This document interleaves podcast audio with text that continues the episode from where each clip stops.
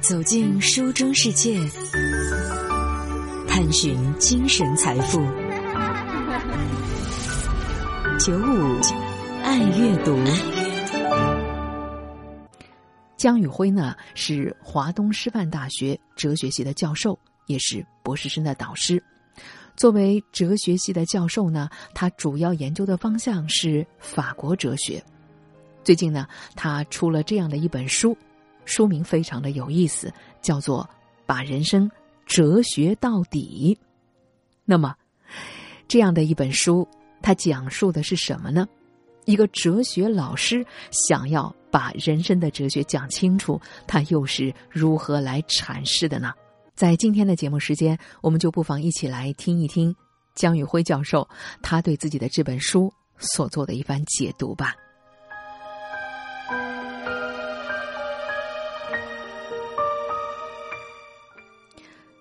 江宇辉教授说：“这本书呢是以哲学作为主题的，不过呢，我并不想一上来就用一大堆抽象的术语、艰深的论证，让大家是望而却步。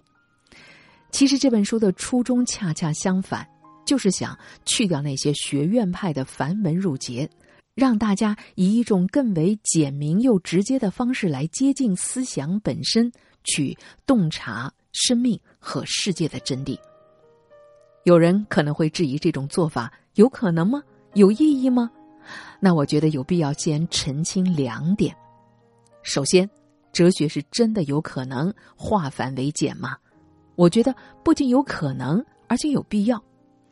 我教了十几年的哲学了，印象最深的是有一个学生的一句话，他说：“老师啊，哲学书里面的每一个字我都认识。”但是连在一起，我就是不懂。其实这还真不是笑话。这句话首先说明一个事实，就是哲学毕竟是一个专业、一门学科，而且说起来还是人类历史上最古老的学科之一。可是，假如你一点准备、一点基础也没有，上来就想看懂柏拉图、看懂康德，那简直就是痴人说梦。我从学生的这句话里呢，还读出了另外的一层意思，就是哲学书里最重要的可能，恰恰不是一个个词、一个个句子，而是在后面把它们能够贯穿起来的东西，那就是论证、推理和思维。所以，一本哲学书最精华的地方，可能也就在这条内在的线索上，而这条线索。其实我们是可以用明白的话来解释清楚的。假如解释不清楚，那只能说明讲的人自己就没懂。第二个问题是：哲学有必要化繁为简吗？我的回答那是斩钉截铁啊，绝对有必要。你可能现在还不知道哲学是什么，没关系，我们慢慢的讲清楚。但至少你能够理解一点，那就是哲学的本质。就是思想，那思想最终的目的又是什么呢？为什么我们还要殚精竭虑的去思索那些抽象的大问题、大道理呢？无非就是为了了解自我、了解他人、了解世界，进而实现心灵与心灵之间最深刻的连接和沟通嘛。而这种连接，或许。只有思想和哲学才真正的做得到。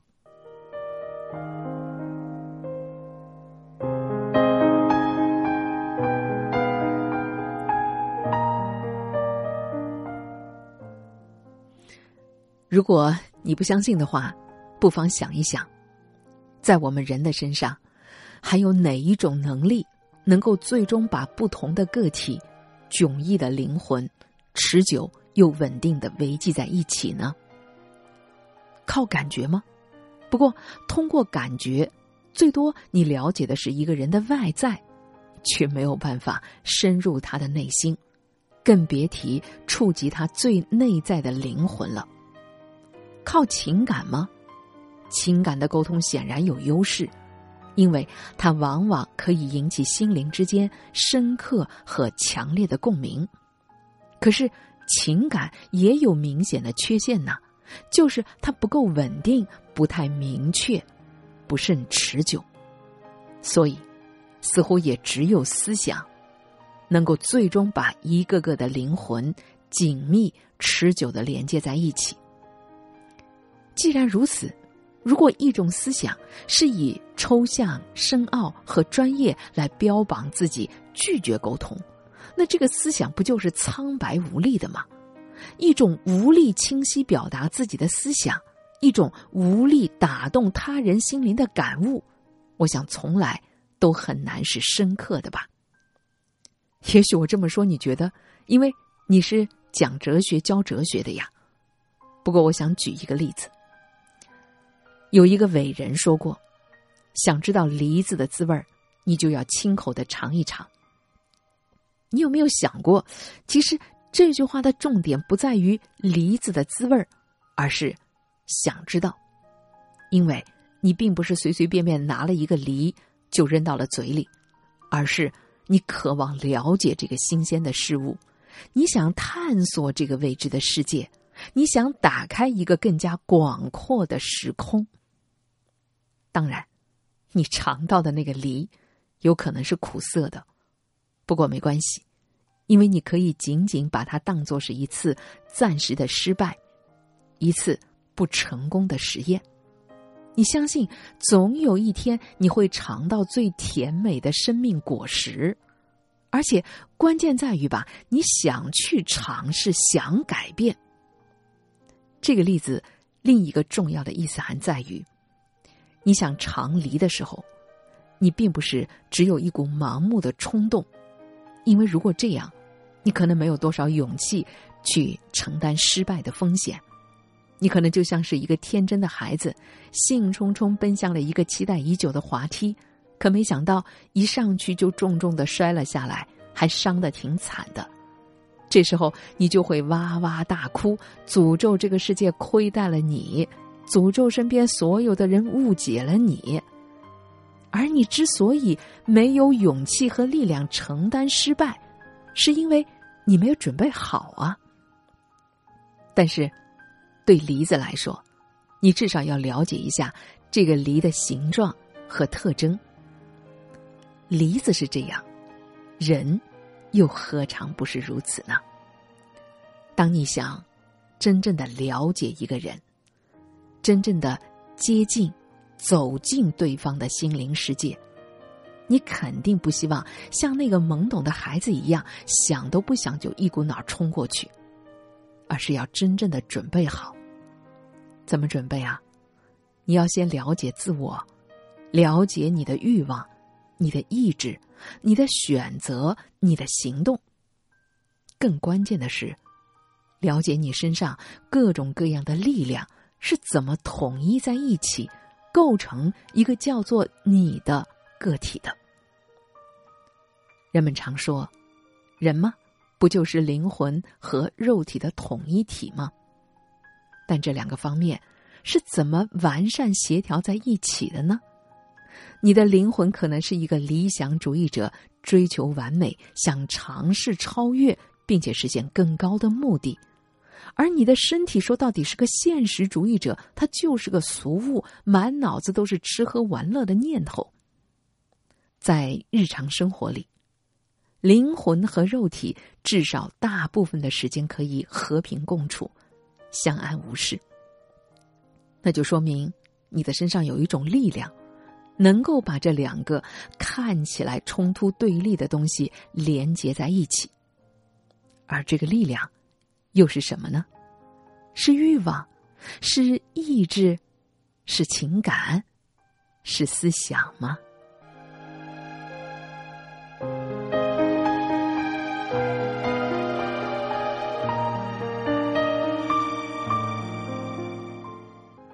在了解了自我之后，你开始明白了你在这个世界上的位置，然后你慢慢的发现。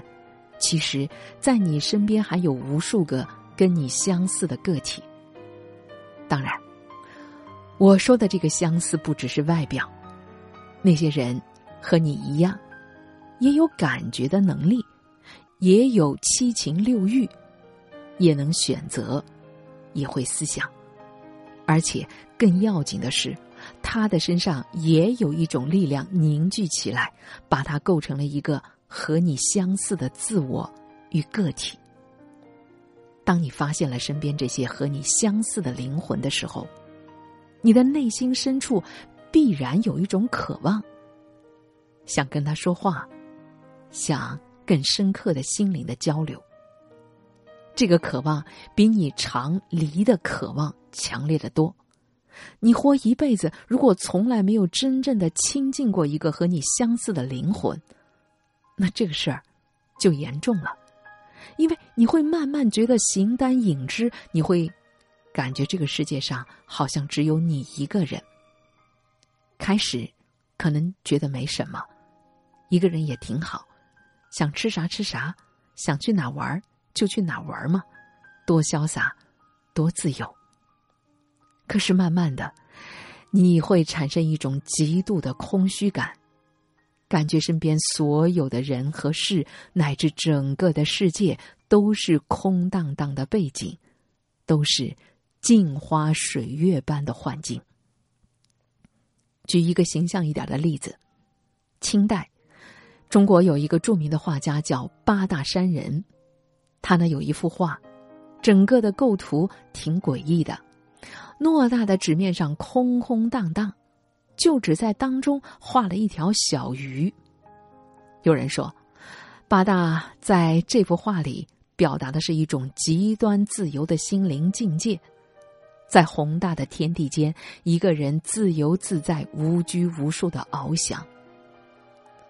但是，我看到的感觉恰恰相反。我看到的是一条孤单单的小鱼，一下子被扔进了一片巨大的海洋。上不见天，下不着底，身边也见不到一条和自己相似的还能喘气的小鱼。我觉得，这是一种令人窒息的绝望啊！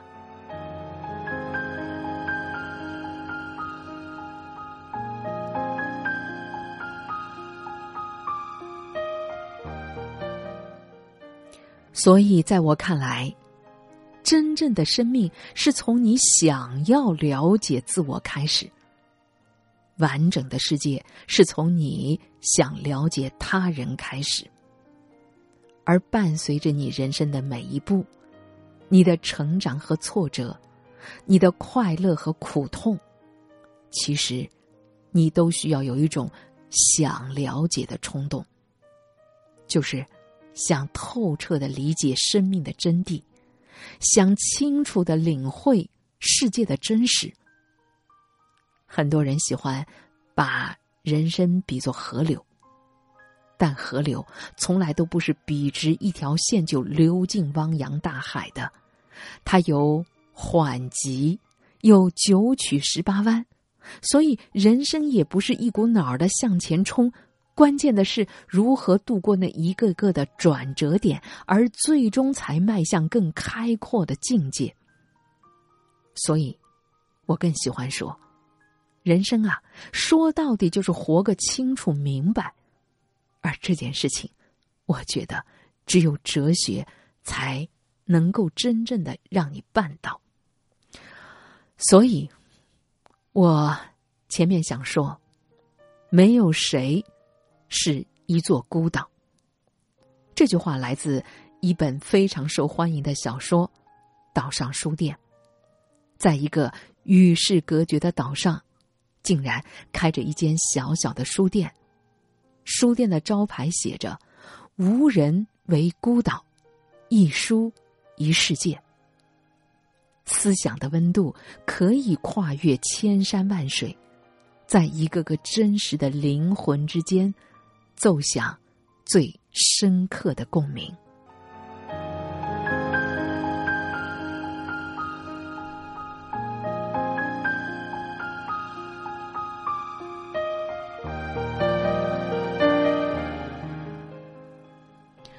刚才和大家分享的就是华东师范大学的江宇辉教授，他在所著的《将哲学进行到底》。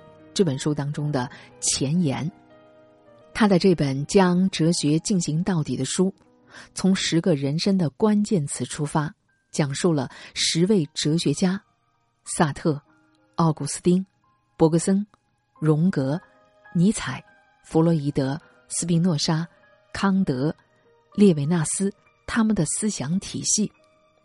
为了能够更加有针对性，作者对这些哲学家代表的作品进行了细读，包括《忏悔录》《尼格马克伦理学》《寻找灵魂的现代人》《悲剧的诞生》《梦的解析》《创造进化论》《实践理性批判》《伦理学》《总体与无限》等等，以简明通俗的语言阐明了哲学体系背后论证的思路。